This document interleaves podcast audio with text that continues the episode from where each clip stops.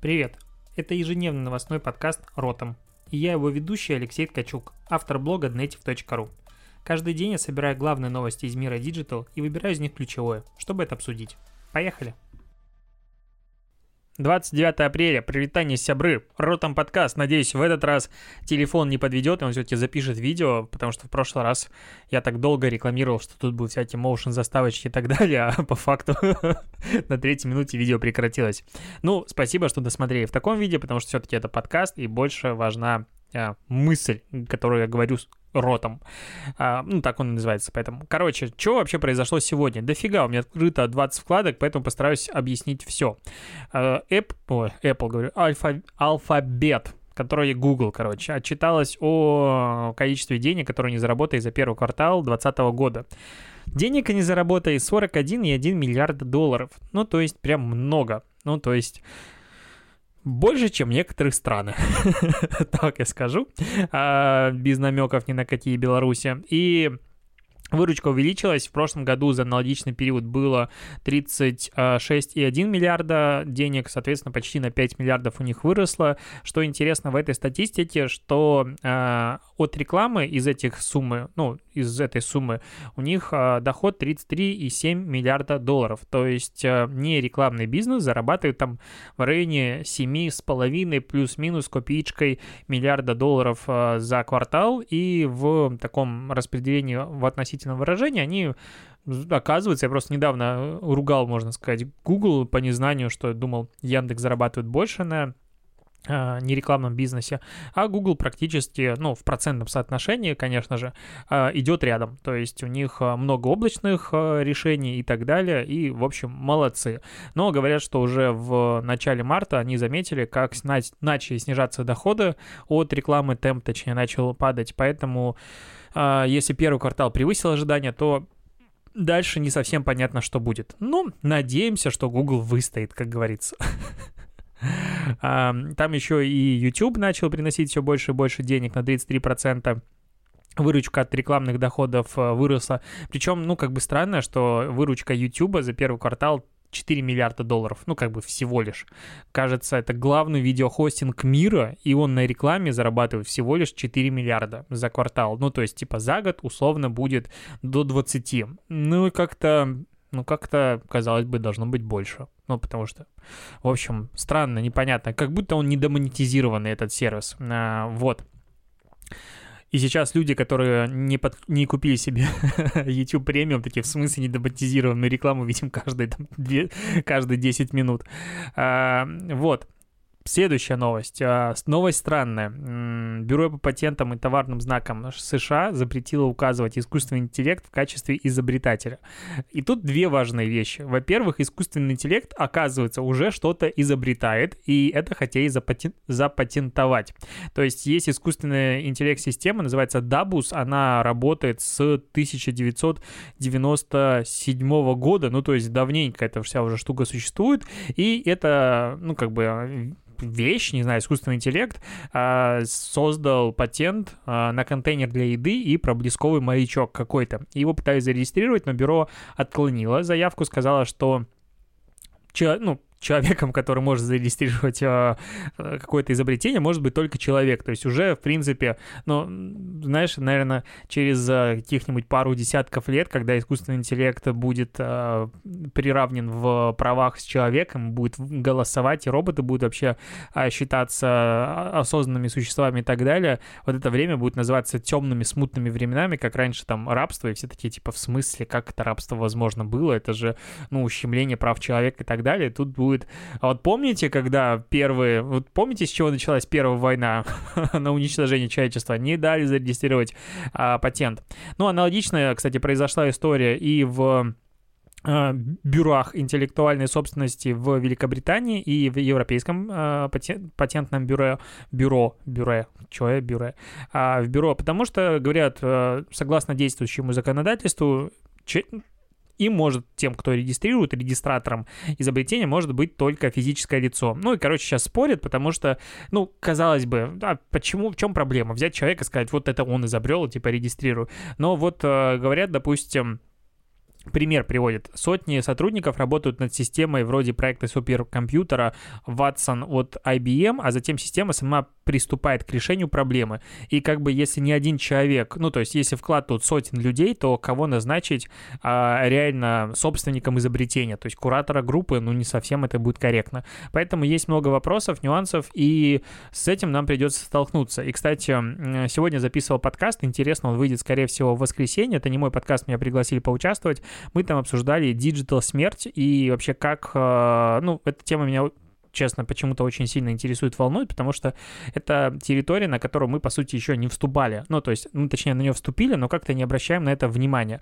И вот что будет дальше, как будет ну, управлять, в общем, послушайте подкаст, вышел, мне кажется, интересным.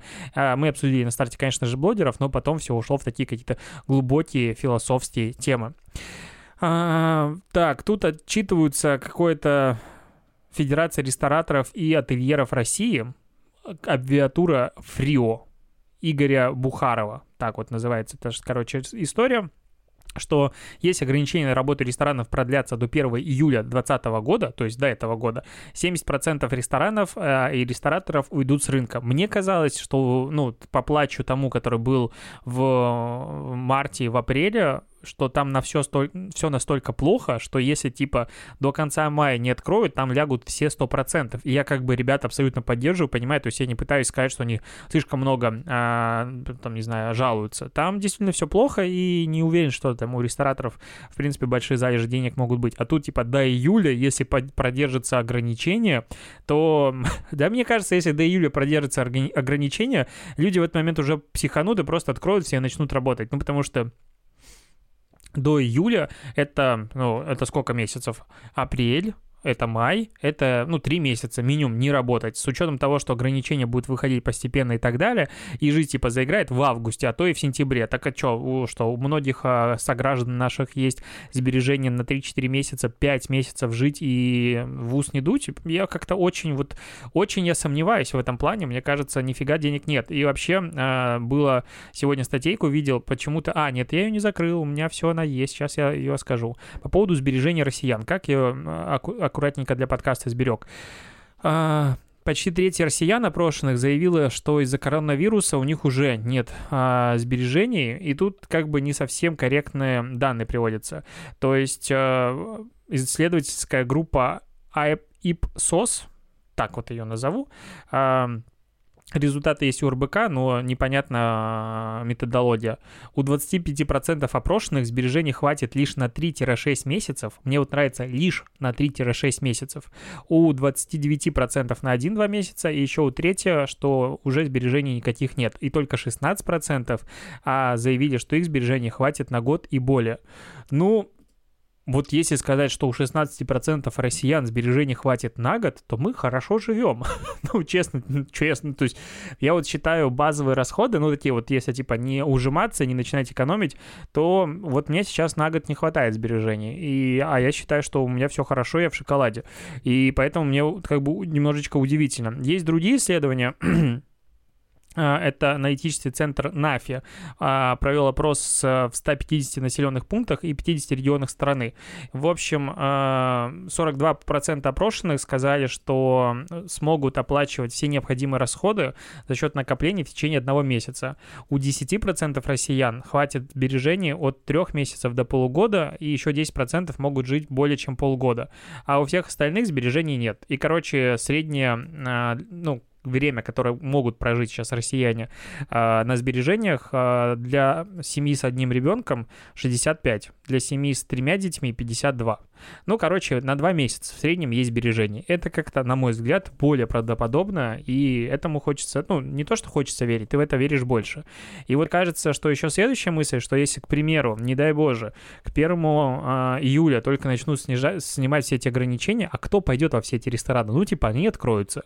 И там будет три посетителя или пять посетителей. Но я очень хочу на летку сходить. Вот честно, мне прям так хочется посидеть, выпить бокал белого вина с хорошей погодой, погоды, как-то зажато звучит, но вот хочется по не пойти куда-то выйти в люди. Наверняка всем хочется.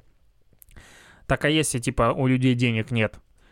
как вообще запустить экономику? Я, короче, охреневаю от того, что на, нас ждет, и мы типа такие сидим, и вроде бы еще ну, терпименько, но что будет дальше, непонятно. Зато ВК молодцы. Во ВКонтакте добавили диалоги бизнес-страниц, э, ну, в диалоге бизнес-страниц, короче, информацию позволили ставить метки э, на переписке, то есть теперь там появляется информация о том, а, откуда человек, сколько ему лет, какие реакции он ставил на контент, то есть, допустим, количество лайков, комментариев, э, когда он подписался, и можно ставить метки, типа новый покупатель по акции, прочее-прочее, кто ведет этого человека, то есть мы, курирующий менеджер. Классно. То есть, по сути, интегрированная CRM-система в переписку. Вот на днях, э, вчера или позавчера я рассказывал про CRM-систему Facebook и говорил о том, что было бы круто что-нибудь такое сделать с директом. И тут ВК делает хлоп. Ну, у меня есть два варианта. Либо мы прям гении вдвоем, ну, то есть я и ВКонтакте, и вот нас сошлись. Либо чуваки меня слушают и так оперативно внедрили это новшество. Тогда прям красавцы. Шучу, конечно же, я понимаю, что это долго шла разработка, но забавное совпадение. И вот в этом плане я очередной раз подчеркиваю, что сами бизнес-страницы в, ВКонтакте для ведения бизнеса намного удобнее, чем инстаграмовские страницы. Ну, то есть это факт. Просто, типа, просрали все полимеры, и там нет для кого вести. Ну, есть, конечно, но как-то... Ай, не буду про это. Google говорит, что откроет бесплатный доступ к сервису видеоконференции Meet, потому что как бы странно, когда вокруг есть все бесплатные, а они типа платные и нафиг никому не нужны. Короче, вступили в гонку, но мне кажется поздновато, это надо было делать еще в марте. А, потом национальная медиагруппа покажет рекламу бесплатного малого и среднего бизнеса на СТС, Пятом канале и даже других каналах. Это РЕН-ТВ и и, и типа и другие каналы, не, не указано какие. А, каждый день до конца мая будут показывать бесплатно в эфире 30-секундные рекламные ролики. Э, ролики покажут около тысячи раз. Отправляйте по заявку, э, пиши на почту, еще в Инстаграме будут это делать. Э, вот. Это как бы клево, ну, то есть тут еще банк открытия запуск, ну, совместно с этим все участвует. Вообще, я типа, считаю, что это круто. Ну, то есть, наверняка рекламодателей на телеке меньше, и можно таким образом проявить свою социальную ответственность, помочь кому-то, это реально круто. Но первое, как бы люди, которые сталкивались с производством контента для телевизора понимает, сколько это стоит денег. Ну, то есть те ролики, которые мы видим по телеку, каждый стоит много миллионов рублей. Ну, вот прям много обычно. Это, во-первых, тяжело. Во-вторых, а, ну, видимо, я, может быть, отстал от жизни, и, скорее всего, а, телеканалы сейчас могут адаптировать свой контент и рекламу под э, региональное вещание, то есть под города. Наверное, потому что я иначе не понимаю сути, а, потому что малый средний бизнес работает локально. Видимо, да, умеют, потому что, ну, как-то я что-то выпал, честно говоря, из этой темы. И ну, у меня все-таки главный вопрос, самый основной, как показать свою рекламу там, ну, точнее, как сделать свою рекламу вот для телевизора.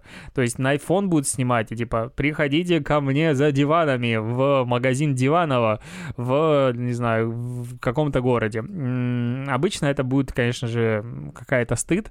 А какая будет частота, то есть ролики покажут тысячу раз, а вот сколько а, раз ты сможешь показать один свой ролик, это будет один раз реклама а, показана или там больше, ну, какая частота, потому что, ну, на телеке работает как бы чистота.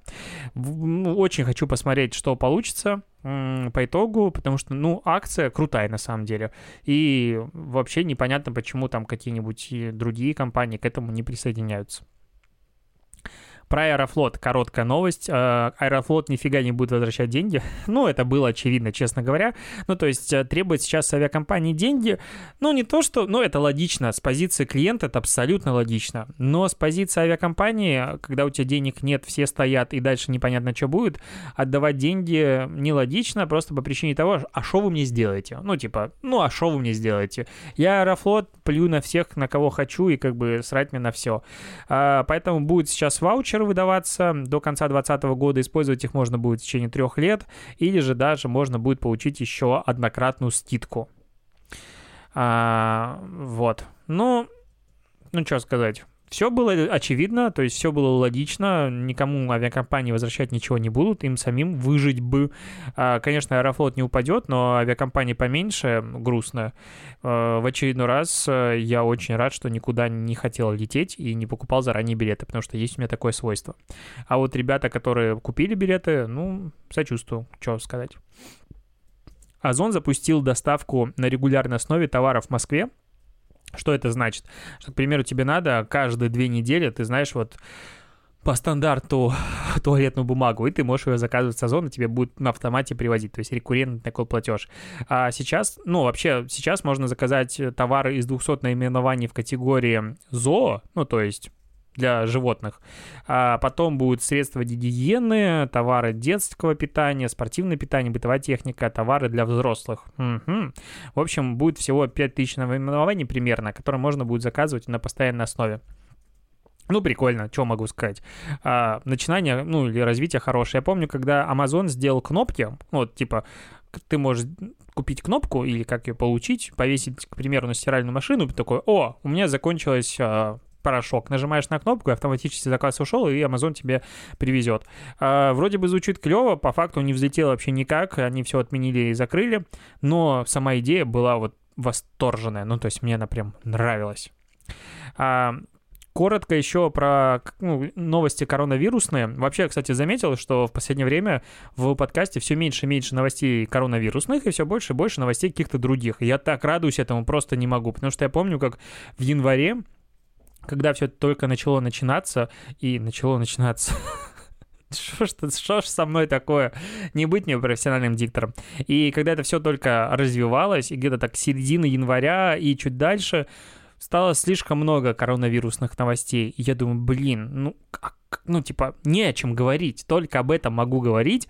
И очень парился в подкасте. Знал бы я тогда, что потом на три месяца инфополе будет просто выжжено коронавирусом. Ужас. Так вот, в бета-версии iOS 13.5, а, это то есть следующая версия, потому что сейчас актуально 13.4, я вот недавно ее, кстати, поставил, понтанулся, что у меня iOS, и будет добавлена новая а, возможность для Face ID а, для разблокировки в медицинской маске. То есть сейчас автоматически система определит, что лицо частично закрыто, и оно будет не пытаться угадать твое лицо и предлагать что-то еще, а сразу можно будет ввести айдишник. Ну, логичнее, наверное, было бы э, как-то, не знаю, может быть, можно было типа добавить галочку, что узнавать меня в маске и запомнить лицо, чтобы в маске узнавал. Но, видимо, система не может, или это слишком небезопасно. Грустно. Грустно, когда так. Лайки, uh, которая не лайкни, а лайки, это которая типа как TikTok, только лайки, там еще более дети сидят. Ну, то есть, если типа в ТикТоке все говорят дети, но по сути там только 50% аудитории моложе 18 лет, то в лайке, мне кажется, ну, типа все. А? Но при этом там дофига аудитории, и сейчас ежемесячно мировая аудитория 115 миллионов человек. Ну, как бы что немало. И в России, насколько я знаю, особенно в регионах, достаточно популярное среди школоты э, приложение. И там начинают продавать рекламу с помощью официального партнера платформы, так это будет Фисташки. Фисташки будет делать, там уже есть какие-то рекламные интеграции, и PUBG, и Burger King чего-то делал, и Honor, который Honor, который Huawei а, делал рекламные кампании. В общем, были, но вот как бы есть анонс на составе о том, что лайки в России запускает а, продажи рекламы. Если бы я был человеком, который публиковал такую новость, анонс даже на условиях рекламы, да на каких угодно, хотя тут не написано, что это реклама, не реклама, ничего не написано, а логичным образом добавить статистику об аудитории э, лайки в России. Ну, хоть где-то найти, хотя бы какие-то базис, ну, хоть что-то дать, не знаю, Similar Web найти. Ничего нет. Но в очередной раз я не понимаю, как можно выпускать такой контент в люди. Ну, это же стыдно. И последняя новость, э, хотел ее рассказать раньше, забыл про Мираторг. А, у Мираторга, видимо, все хорошо с деньгами, потому что он планирует открывать бургерные в самых удачных освободившихся помещениях. Ну, то есть, вот когда говорят, что типа, а вот, ну, что аренду не снижают, сейчас у всех жопа, и все бары, рестораны, кафе закрываются, а кто на их место придет? Вот, ребята, которые ждали свой момент. А Мираторг же давно как бы хотел делать разные свои заведения. А, и вот в, на самых удачных площадях в центре Москвы, а, которые освободятся в результате кризиса а, вот из-за коронавируса, он уже планирует Мираторг заводить туда места. И планирует осенью еще 2019 года, он планировал расширяться до 60, 60 заведений в течение трех лет, но, видимо, будет быстрее расширяться. При этом, что рестораторы между собой договорились, что они не будут занимать вот освободившиеся места, вот как бы а, во время э, пандемии, и, э, точнее, конкурентов своих занимать места. Непонятно, как это будет работать, то есть я не видел никаких адекватных новостей на этот счет, но как бы вот что-то, видимо, Мираторг идет на рожон и просто всех нагнет, и скоро только Мираторг везде и останется. На этом я закончил подкаст. Спасибо, что дослушал. Статистику оставим на выходные, потому что там нечего будет обсуждать, а у меня ее накопилось много. И давай, до встречи завтра. Услышимся, увидимся. Не болей.